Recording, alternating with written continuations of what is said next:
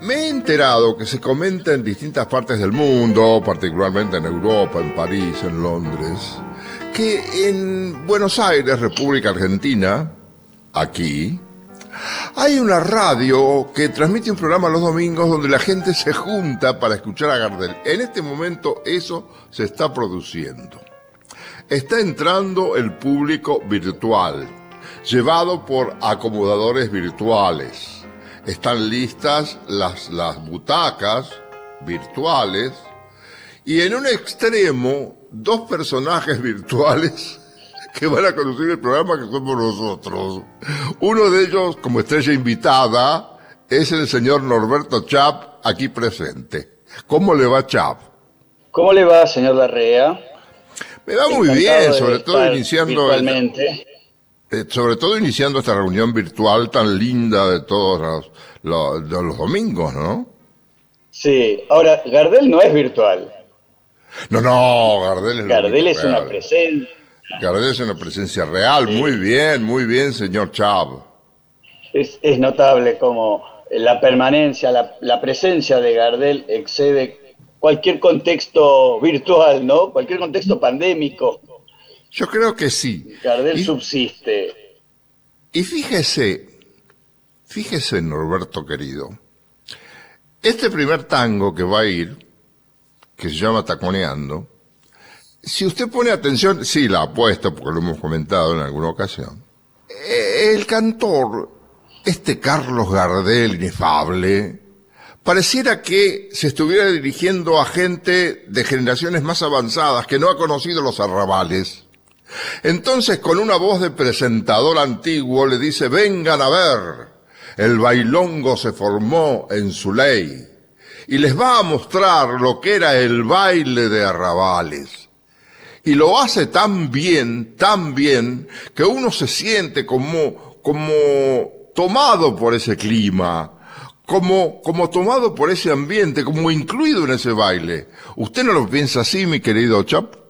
mi querido Larrea, es como el pasen y vean, eh, que acá dentro está la función. En el pasen y vean, cuando el cantor presenta, mm. hay un tango que es tan bailable, tan milonguero, tan raro en el contexto de las composiciones tangueras, que es casi un rasgo distintivo en el repertorio gardeliano. Está claro que tiene muchísimo que ver con el autor, ¿no? Con Pedro Mafia, con la austeridad propia de Mafia, donde además Gardel se pliega a esa tesitura, porque Gardel acá no fuerza los fraseos, Para no pone énfasis en el drama. Para nada. Está ceñido al fraseo de la orquesta, con un, digamos, la, melodía tiene pasajes delicados, casi románticos, pero no hay floreos innecesarios. Sí, sí, sí, sí, Solo para el bailarín y qué privilegio hubiera sido bailar con la voz de Gardel, ¿no? Este, y ese vengan a ver. De la manera que lo dice, me llama, porque es distinto a todo. La manera... ¿Se acuerda que yo le decía el otro día, mi querido Chap, que no había, en, en 80 versiones que yo había seleccionado, no había dos finales iguales? Esta, esta interpretación que él hace, la presentación, vengan a ver, el bailongo se formó en su ley, es distinta a todas las otras actuaciones de Gardel, me parece a mí. Sí, es cierto, es cierto. Y, y, también es cierto que Canaro acá introduce en el estribillo, cuando Gardel dice se fue el arrabal, y describe esa situación de un pasado que, en el que todo fue algo mejor, ¿no? Este, hay un pichicato de violín, una cosa poco, poco característica en, los arreglos de Canaro. Pero ya en la segunda parte no, se vuelve a ese bandoneón estridente y repetitivo, ¿no? Esa frase musical que el bandoneón parece que necesitara enfatizar sobreactuándolo. Pero Gardel prosigue con ese modo tan pausado, tan distendido, casi hay muy poco donde la, voz se torna dramática. Sí, sí. Hasta que llega una frase que explica todo, que es volcar la pasión que llevamos muy adentro del corazón. Esto es como si fuese, ¿por qué me gusta el tango? Ahí hay un lindo pasaje de Canaro posterior. Recordalo. Ah, te quería contar una cosa, Norberto, ya para ir a escuchar a Gardel, ¿no? Cuando se juntaron para hacer los cortos del 30, Canaro proponía 16 músicos y entraron a cambiar figuritas con Gardel y ¿sabes cuántas quedaron? Según me contaron, ocho. Gardel empezó a podar, a podar, a podar, quedaron ocho músicos. ¿Es cierto eso? No, no lo sabía, no lo sabía. Digo, a lo mejor era un requerimiento técnico, en tanto los micrófonos no, alcanzarían a captar la, yo, yo no, no, no puedo aseverarlo esto, te lo pregunto porque no estoy seguro tampoco. ¿Qué tal si escuchamos taconeando? Vengan a ver. Sí, señor. Sí, señor. Vengan a ver.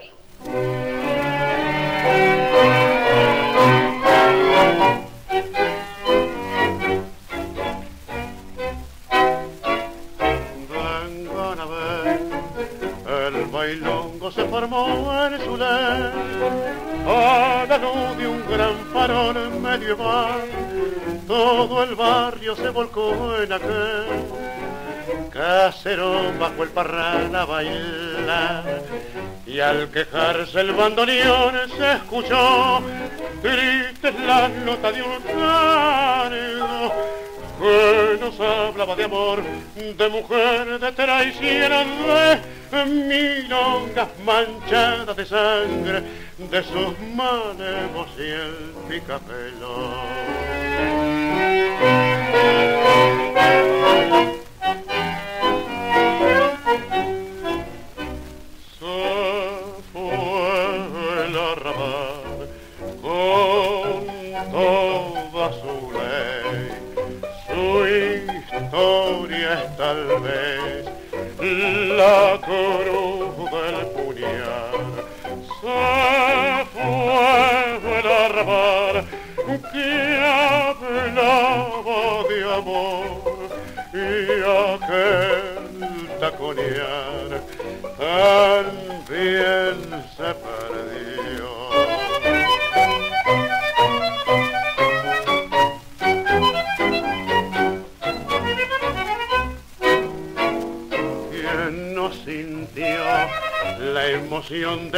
Del taconear y el ardor que provoca el bandoneón al llorar, tango brujo de arrabal triste sol que se agita en el misal de un querer. Y en la lírica pasión del matón notas que muerden las carnes. Con su motivo sensual al volcar la pasión que llevamos tal vez muy adentro en lo más hondo del corazón.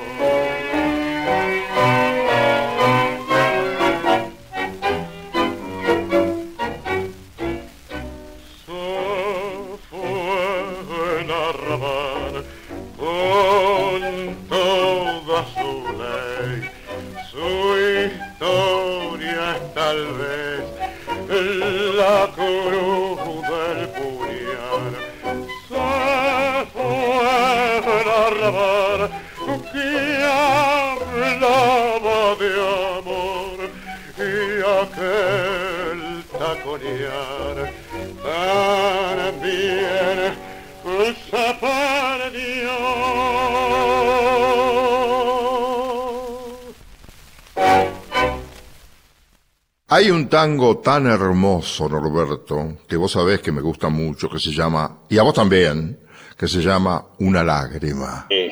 ¿Es así? Sí. ¿Te gusta una lágrima? Sí.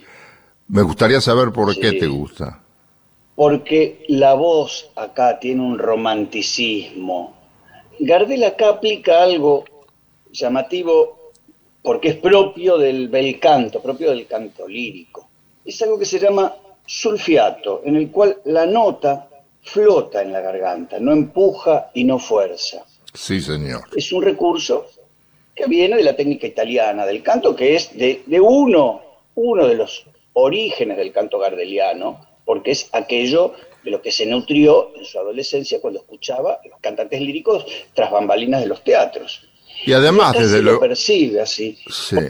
No, digo que además, esto lo hemos hablado otras veces, hay una comprensión para con la tragedia, no, no la tragedia, el drama que ha vivido la chica, protagonista del tango Una Lágrima, que lo hace, hace que, que, que vos también te comprometas con el problema de la chica. Es, es muy llegadora, bueno, es Gardel, ¿no? Este, este tango es de, de Verona y Cárdenas. Y acompañaban en aquel momento, es del 30, Barbieri, Aguilar y Riverol, cuando no quiero remarcar una característica de esta versión. Gardel grabó cuatro versiones en dos días diferentes, Una lágrima. Dos fueron en 1926 y dos el 20 de mayo de 1930. Esta versión, que es una de las dos de 1930, no salió a la venta. Es una versión desconocida. Tiene la misma sensibilidad, la misma emotividad, y genera esa misma turbación que definías vos cuando decía cómo él se impregna del drama de la protagonista. Pero es una rareza esta versión. Y hay un pequeño cambio en la letra, en vez de decir pidiéndole que ella lo perdonara, dice directamente pidiendo que lo perdonara. Pero por lo demás, naturalmente, Gardel grababa varias tomas por su autoexigencia, pero era una mejor que la otra, era imposible elegir. Hay una actitud comprensiva que conmueve. ¿Escuchamos? Sí, claro que sí.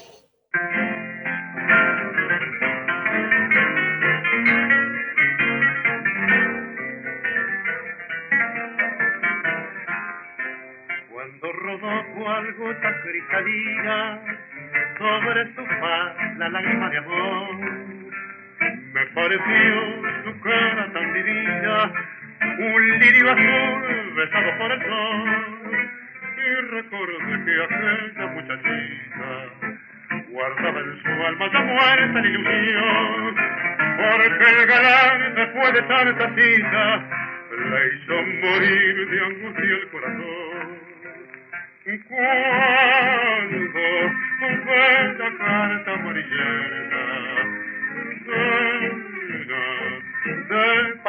De su vida. Que la pena se le aumenta al ver tan destruida la esperanza que abrigó. El hombre aquel a quien adoró tanto y le entregó su vida virginal. La hizo empapar su juventud de llanto la hizo vivir cien noches de ansiedad y al recordar la dicha que soñaba mire esa carta que un día él le mandó pidiendo que ella lo perdonara.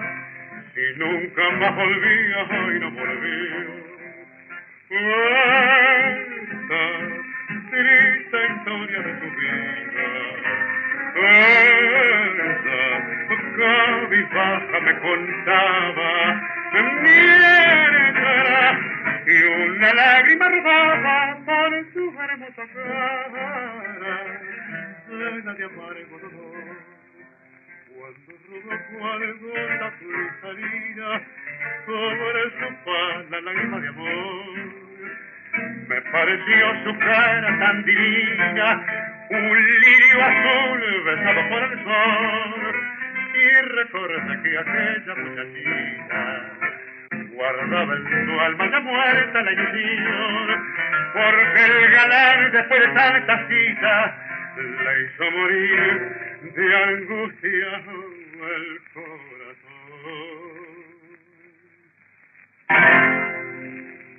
¿Vos sabés cuántas veces grabó La Mariposa el estilo? No el tango, el estilo.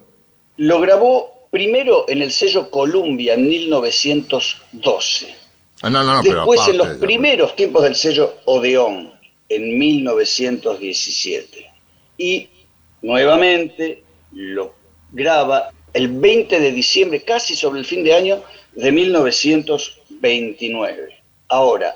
Esa es la que tenemos hoy. Esta mariposa Exactamente. Este paisaje pampeano, este triste pampeano, es música clásica. Sí, Esto que vamos a escuchar, digamos que cuando nosotros seleccionamos el material, volvemos a escucharlo y volvemos a descubrir cosas. y acá, si me permitís, voy a decir que aquí está el espíritu de Alberto Ginastera, pero más que eso, Ginastera en 1941, es decir, 12 años después de este tema, toma esta versión de la mariposa para la tercera parte de su ballet Estancia, es decir, la música clásica incorpora temas compuestos por Gardel, porque Gardel los eleva a otra categoría. Esto es, esto es impresionante esta versión donde ya desde la, la misma introducción las guitarras van haciendo un crescendo que nos van introduciendo en el paisaje pampeano. Sí, señor. casi diría que si no, si no existiera el resto del tema, esos 15 segundos iniciales de las guitarras es un paisaje, es la pampa. Eso es la hondura de la pampa, la soledad del gaucho. Y además llega un Gardel con una plena madurez en la voz.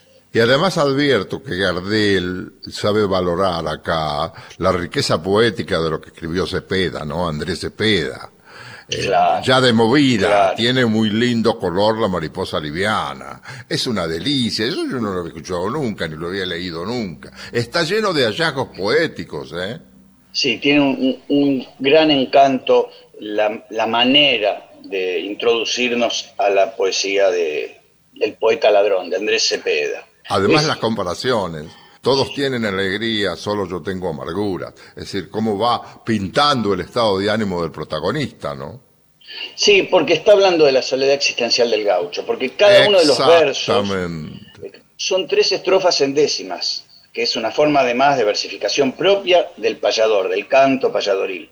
Y en cada uno de los finales de esos versos, el poeta, y es Gardel, Dice, yo solo tengo amarguras, solo yo tengo pesares, solo yo tengo tristezas. Es decir, está hablando de esa melancolía del hombre solo.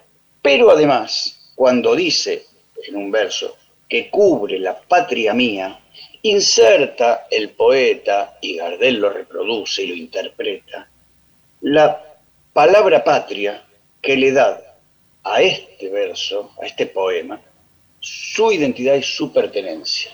Sí, señor. Este es un estilo, que es más que un estilo, es un triste, este, pero netamente patriótico. Esto es algo que viene del fondo de los tiempos. Por eso Gardel lo grabó varias veces, además, porque estaba muy incorporado a su sensibilidad. Además es muy difícil de cantar desde lo técnico. Sí, es cierto. Él logra una creación, ¿no? Bueno, si estamos hablando de eso y la gente lo reconoce como válido. Sí, eh, eh, esta versión definitivamente es, es insuperable. Escuchemos, amigo. Insuperable en cómo aborda la Escuchemos, ¿quiere? Sí, señor, sí, señor.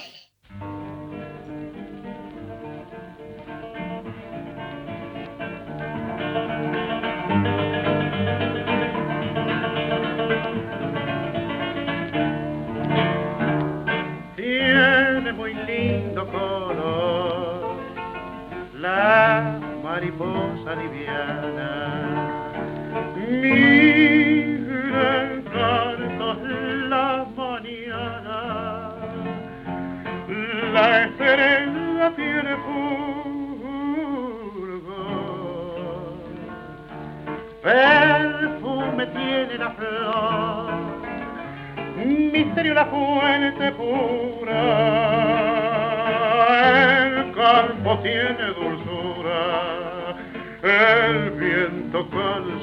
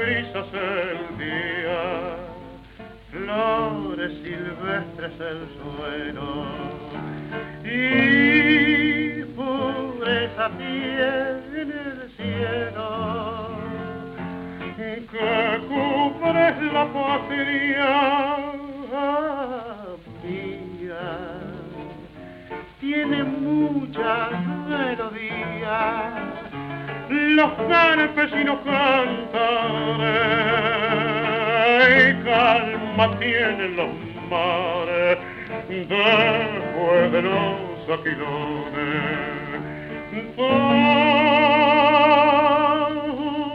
Todos tienen ilusiones, yo solo tengo sus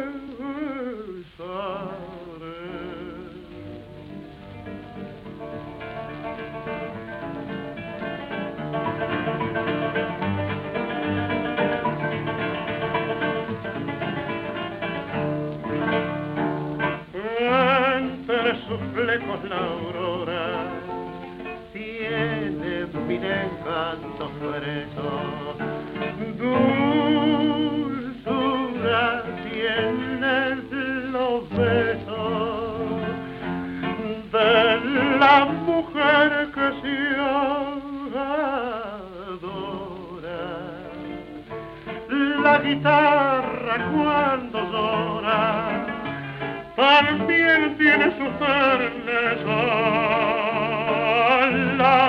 Noche tiene grandeza, en su cuerpo les estampa.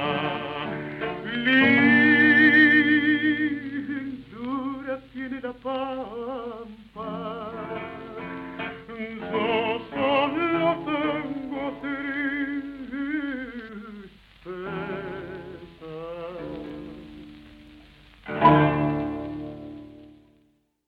A ver, yo sé que te gusta este tango que vamos a escuchar ahora y que vas a tener cosas interesantes para aportar. La uruguayita Lucía. Ah, me encanta. De Eduardo Pereira y López Barreto. Qué linda historia esa, ¿eh? Y cómo se prolongó en el tiempo, ¿verdad? Porque hay linda música y una letra muy emotiva, muy linda, afectuosa si se quiere, para con la chica, ¿no? Sí, está cantando este drama de amor en el marco de lo que era una gesta patriótica. También en eso hay un mérito en el poeta, en Daniel López Barreto, que además de un hombre de una vida rica, apasionante, porque si bien había nacido en Argentina, estuvo en la Legión extranjera, recibió como pianista un premio en el Festival Mozart de Salzburgo en 1929. Era poeta y músico. Y ese mismo año lo conoce a Gardel en París.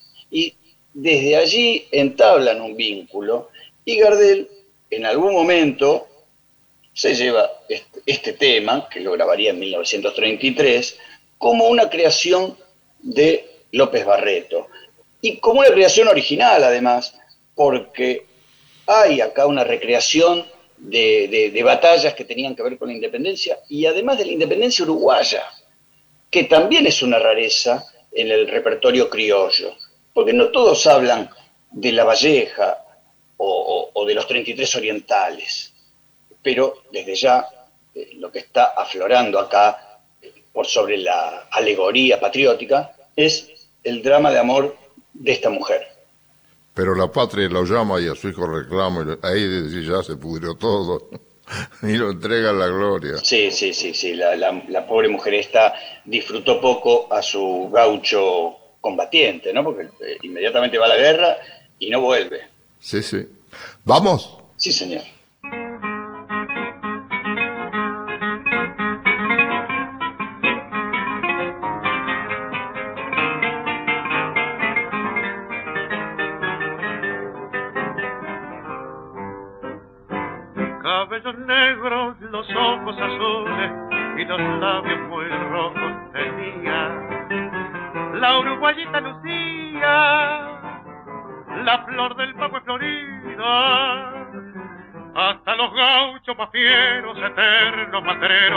Más mansos se hacía.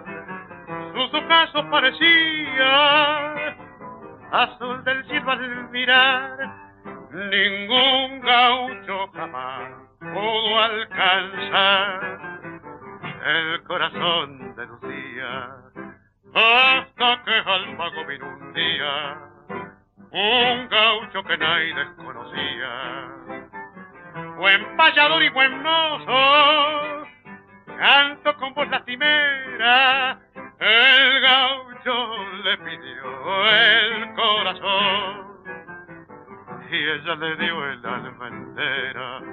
Fueron felices sus amores, jamás los sinsabores interrumpió el idilio. Juntos soñaron sus almitas, cual blancas palomitas en un rincón del nido cuando se asoma el horizonte, se escucha atrás del monte como un suave murmullo. De la tierra y piel pareja, de amores son sus quejas, idilio de placer. Pero la patria lo llama y a su hijo reclama y lo entrega la gloria. Junto al gelarín de Vitoria también se escucha una queja. Es que tronchó la valleja, la dulce pareja, el idilio de un día. Hoy ya no canta Lucía, su payador oh, no volvió. Pobre chica, la uruguayita Lucía. Bueno, el- la canción que viene ahora, Mascotita de Marfil, fue uno de los primeros que me aprendí de memoria. Qué lindo vals, ¿eh? Mascotita de Marfil. Sí. Es de Gardel, y- de Giovanetti Castillo. Juan Pedro Castillo es. Juan Pedro Castillo, violinista, que dicen que es el que introdujo el primer violín corneta en la historia del tango, antes que Julio De Caro. Juan ¿Y Pedro Castillo. quién era? Giovinazzi. Giovinazzi. Giovinazzi fue pianista. Hizo en los años 20 sus primeras composiciones, tocaba en los bares, tocaba en los cafés y en algún momento se encontró con Gardel, le llevó este vals romántico, puro, mascotita de marfil y Gardel eh, accedió rápidamente a grabar que está este vals en la línea de los valses románticos que tanto le gustaban a Gardel, ¿no? Este, como podía ser Rosas de Abril, Hay varios, en ¿eh? los que varios. Estaba pensando en el tango Corazoncito también, que idealiza a la mujer, enumera sus virtudes, ensalza los encantos de la mujer. Y estos versos tienen esos hallazgos, ¿no? Yo escuchaba esas canciones tipo 10, 12 años e imaginaba a mis novias, novias que no tenía, por supuesto, con las características que mencionaba Gardel en esas letras, que son tan románticas, ¿no? Sí, es cierto.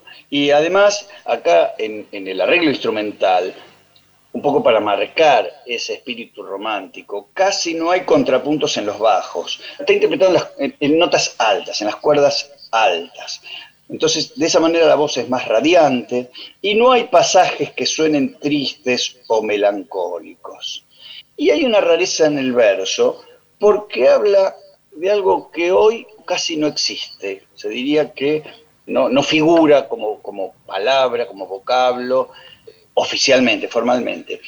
Gardel dice, el poeta, Alfredo Roldán, dice porcelamina. La porcelamina era un efecto de- de- de- de decorativo que, entre otros lugares, estaba en la vieja iglesia de San Nicolás, que fue demolida a comienzos de la década del 30, porque estaba ubicado donde ahora está el obelisco.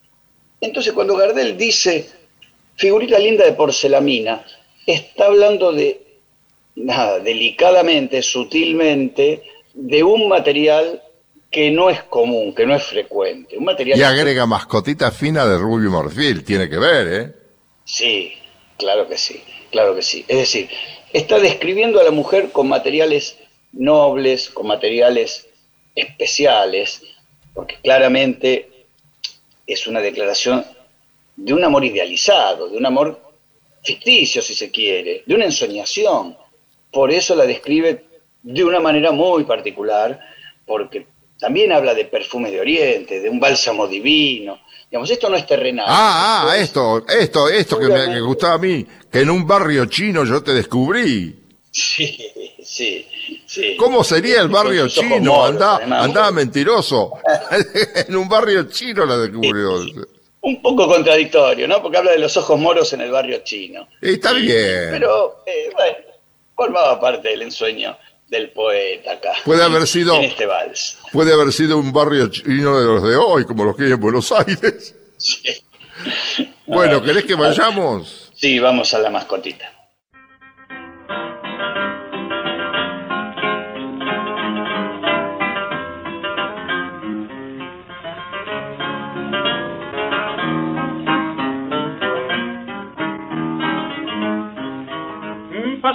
Pasaste por mi lado como una nube blanca, princesa de mi sueño y en mística visión.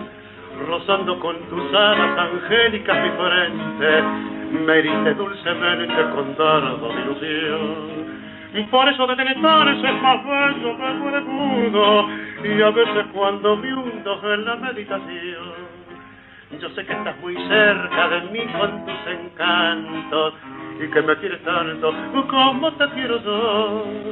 Figurita linda de porcelanina, mascotita fina de rubio marfil, perfume de oriente, bálsamo divino, que en un barrio chino yo te descubrí. Por tus ojos poros que al mirar hechizan, y se diviniza hoy esta canción. En mi altar sagrado tú serás mi diosa y la amante esposa de mi corazón. Si quiero ver tus ojos, contemplo las estrellas. Si quiero ver tu cara, radiante está en el sol. Y la dulzura eterna que tiene tu sonrisa la siento con la brisa que sos de amor. Como tu almita blanca son puros los azares y son tus sentimientos hermoso amanecer. Alegre primavera, no acalles tu cantar y en suave despertar cantemos al placer. Figurita linda de porcelanina, mascotita fina de rubio marfil, perfume de oriente, bálsamo divino, en un barrio chino yo te descubrí. Por tus ojos moros y al mirar hechiza y se diviniza esta canción. En mi altar sagrado tú serás mi diosa y la amante esposa de mi corazón. Norberto Chap, ¿de dónde sacaste mis perros? Estos perros, ¿dónde estaban estos perros? En mil años que no escucho mis perros y vos lo trajiste hoy, Gardel Razano, ¿no? Sí, por un lado tiene importancia histórica porque es el primer tema colombiano que utiliza, que incorpora, mejor dicho, este, Gardel Razano. Lo hace en 1918, originalmente y durante muchos años se creyó que era 1919, pero después se descubrió ya que no hay registros en la compañía discográfica, pero se descubrió a través de catálogos que fueron este y otra versión los únicos dos temas que el dúo grabó en 1918. ¿De dónde incorpora el dúo repertorio colombiano? Es difícil, aunque un, un, razonamiento posible, digo, es difícil imaginarlo, pero un razonamiento posible es que venía a través de Chile, ya que ellos también estaban muy vinculados con la canción chilena. ¿Por qué se elige Los Perros? ¿Por qué es tan interesante y tan distinto Los Perros? Por un lado, porque tiene una melodía que se repite cuatro veces y que después, melodía que supuestamente forma parte de, las composiciones de Gardel Razano, tal vez más Gardel que Razano, pero que después la va a convertir en un tango y también lo vamos a descubrir. Ahora bien, acá, como en los temas propios del dúo, Razano es la primera voz, es la que tiene más sonoridad, más brillo. Gardel lo sigue en una segunda línea con un registro más grave. Y aunque el tema en sí, de cuatro partes idénticas, como decíamos, es vivaz, es brioso, los versos hablan de penas, y cada una de las estrofas habla de algo diferente, es decir, que podrían barajar y dar de nuevo porque no tienen una sucesión, no están encadenadas. la primera estrofa habla de los perros que murieron, pero ya la segunda habla de lo que sería la, huerta, una huerta marchita, y la otra del llanto de una mujer, y la otra de su guitarra son versos que están inconexos, aunque todos tienden a hablar de la tristeza del protagonista. Muy bien, mucha gente lo escuchará por primera vez ahora. Mis perros. Es un redescubrimiento. Sí, es un redescubrimiento, sin duda. Vamos, vamos, vamos.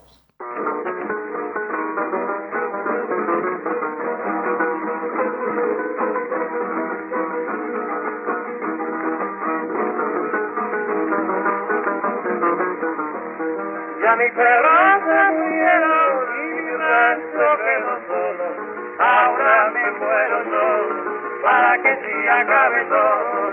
Ahora me muero yo para que si acabe todo. Ya mi perro se murieron.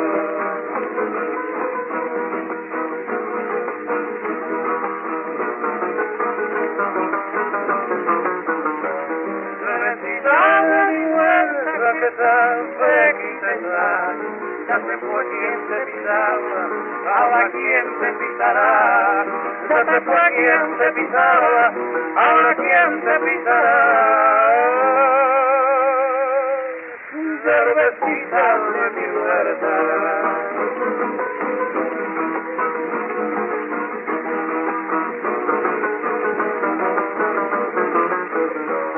los ojitos de mi cara se están secando, la culpa la tienes tú, que me estás atormentando, la culpa la tienes tú, que me estás atormentando.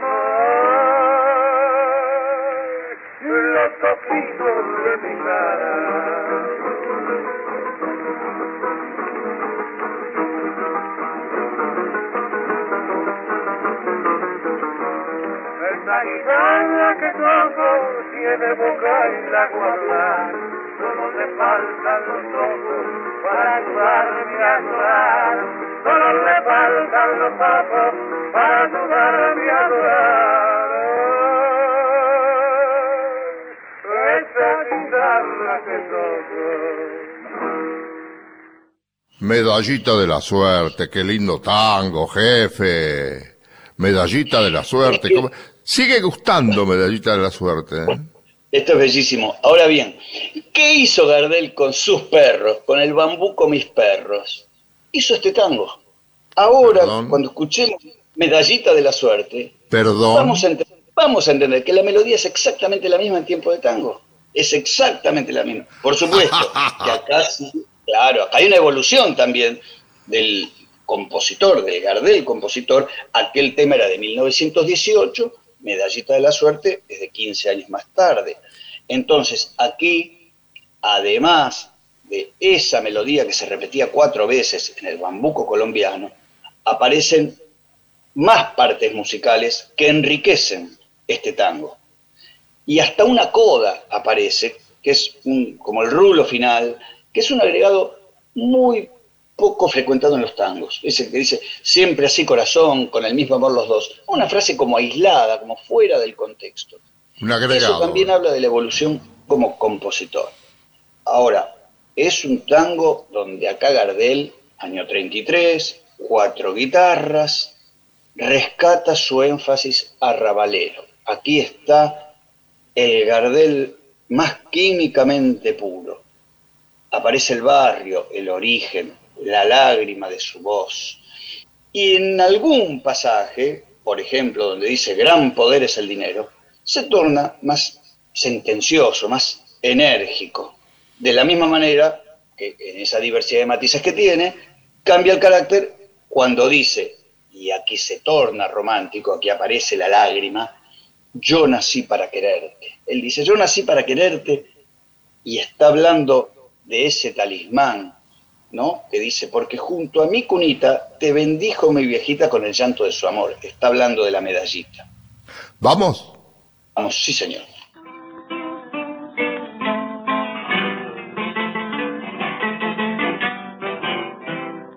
Muchas glorias el mundo al brindarme sus ofrendas. Son tantas que las confundo, aflojándole las riendas.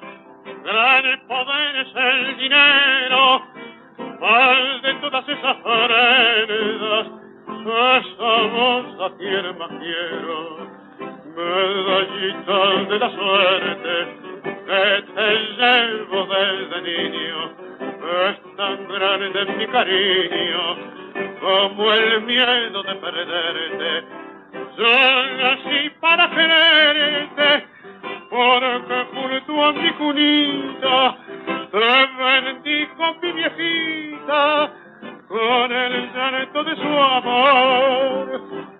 Fuiste para mi canción de cuna, en mis noches blanca luna, flor del aire mi camino, esperanza mi destino, y serás en mi partida la canción de despedida, cuando a todo diga adiós. Nunca lo podré olvidar, que fuiste vos, mi dulce prenda querida. Medallita de la suerte, que te llevo desde niño, es tan grande mi cariño como el miedo de perderte.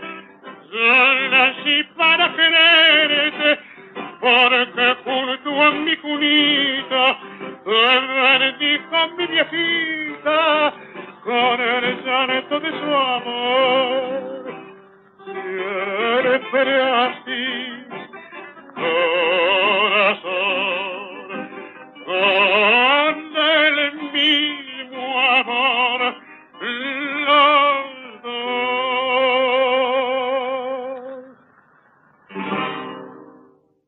Norberto Chap, ¿cuántas veces grabó Gardel el tango Silencio? Que es una interpretación en todas, es de primera categoría. Es de primera categoría. Él hizo cuatro tomas con guitarras y lamentablemente esas tomas, tomas quiere decir que iba un día al estudio. En este caso fue 14 de febrero de 1933. Grababa un tema y autoexigente como era, decía, vamos a grabar otra más, y otra, y otra. Así logró cuatro tomas distintas con sus cuatro guitarras. Pero esas versiones no trascendieron. Hay una en poder de coleccionistas. Evidentemente esos discos que quedaban como pruebas se destruían, se inutilizaban o pasaban de mano en mano hasta que después con los años se fueron perdiendo. Y lo que escuchamos ahora lo que vamos a escuchar es del 27 de marzo, es decir, 40 días más tarde, con la orquesta de Francisco Canaro, con la cual grabó otra vez dos tomas. Habría una más con guitarras en mayo de 1970, o sea, como, Gardel era un insatisfecho permanente, porque este tango es la perfección. Acá no hay manera de mejorar lo inmejorable. Además es un tango que tiene un sentido luctuoso, trágico, y lo canta con ese énfasis exacto, con ese matiz preciso. Está acá el dolor descripto, el dolor de la mujer, la ausencia de los seres queridos ante la funesta lógica de la guerra. Y es además obviamente, digamos, no estamos descubriendo algo distinto, pero es uno de los alegatos antibélicos más emotivos de la historia de la canción popular. Es imposible escuchar esto sin conmocionarse. A mí me contaron que en uno de los coros, no me acuerdo ahora en cuál, está la mujer de Barbieri. Sí. María Esther Barbieri y Adela Barbieri son las hijas. Ah, las hijas. Las hijas de Barbieri, María Esther y Adela, participaron en las versiones con guitarras. Y para la grabación con Canaro, el coro lo formaron seis coristas, de las cuales la más reconocida es Blanca del Prado, porque además fue actriz de una de las películas. También es una curiosidad porque no era frecuente que Gardel incorporara un coro femenino, pero claro, esto que además está definido conceptualmente como un tango y sin embargo es una composición muy compleja, este, esto demandaba necesariamente, pedía gritos un coro de mujeres. Un coro de la misma manera que también pedía la inserción de ese sonido que suena a clarín al comenzar el tema. En realidad es un pistón, es un instrumento de viento también, que ejecutaba un músico de la orquesta de Canaro, ¿no? un, señor llamado José Ranieri. Ese clarín que suena a, fúnebre, este, que suena a ceremonia, le da a este tango un, matiz marcial por un lado, pero profundamente trágico por otro. Acá hay un dolor explícito, un dolor expuesto. Silencio en la noche, silencio en las almas, más desolador imposible. ¿De qué película es? Melodía de Arrabal. Melodía de Arrabal. Muy bien. Sé que hay dos silencios. ¿Vamos al primer No, eh, silencio? Vamos al primer silencio y después hablemos de Melodía de Arrabal. Sí, señor.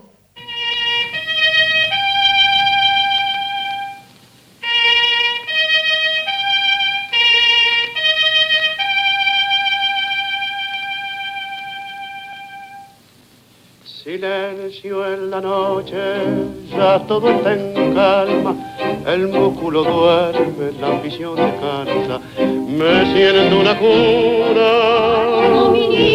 una madre canta, un canto querido que llega hasta el alma, porque en esa cuna está su esperanza. Eran cinco hermanos, ella era una santa. Eran cinco besos que cada mañana rozaba muy tierno las hebras de plata de esa viejecita. De cana muy blanca, eran cinco hijos que al taller marchaban. Silencio en la noche, ya todo está en calma, el músculo duerme, la ambición trabaja, un clarín se oye, peligra patria, y al grito de guerra los hombres se matan, cubriendo de sangre los campos de Francia. Hoy todo ha pasado, flores en la planta, un himno a la vida, los arados cantan, y la viejecita de cana muy blanca se quedó muy sola, con cinco medallas que por cinco héroes la premió la patria. Silencio en la noche, ya todo está en calma, el músculo duerme, la ambición descansa, un coro lejano. De madre que canta, mecen en su cuna nuevas esperanzas, silencio en la noche, silencio en las almas.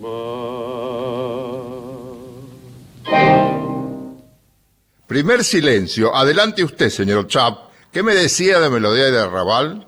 Que antes de grabarlo para el sello de ON en Buenos Aires, Gardel lo cantó en Melodía de Arrabal.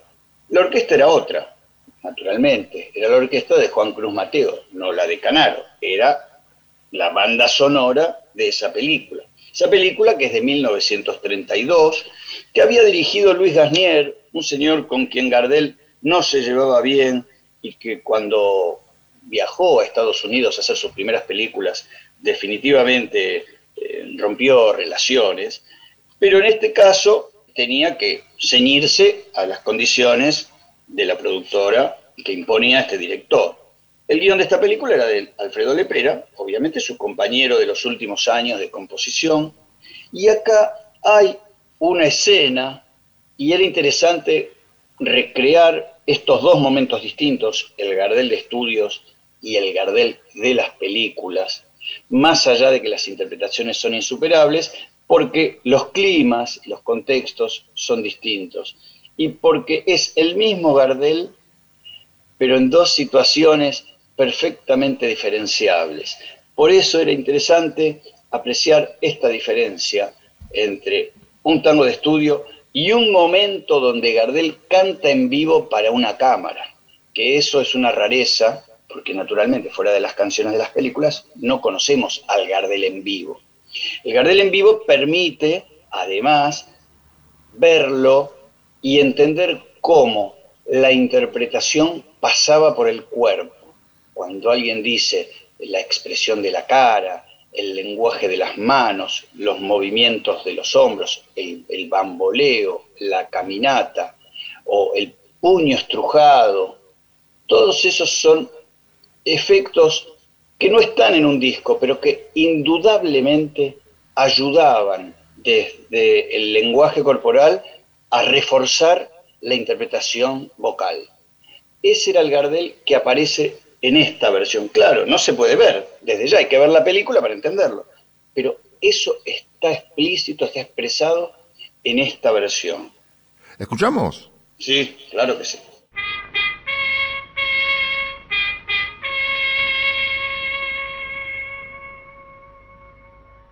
Silencio en la noche, ya todo está en calma, el músculo duerme, la visión descansa, me sienten de una cuna, una madre canta, un canto querido que llega hasta el alma, porque en esa cuna está su esperanza. Eran cinco hermanos, ella era una santa, eran cinco besos que cada mañana rozaba muy tierno las hebras de plata de esa viejecita. De cara muy blanca eran cinco hijos que al taller marchaban. Silencio en la noche, ya todo está en calma, el músculo duerme, la ambición trabaja, un clarín se oye. Peligra la patria y al grito de guerra los hombres se matan, cubriendo de sangre los campos de Francia. Hoy todo ha pasado, en las plantas, un himno a la vida, los arados cantan, y la viejecita, de cana muy blanca, se quedó muy sola, con cinco medallas que por cinco héroes la premió la patria. Silencio en la noche, todo está descansa, un coro lejano de madres que cantan, mecen en su cuna nuevas esperanzas. Silencio en la noche, silencio en las almas.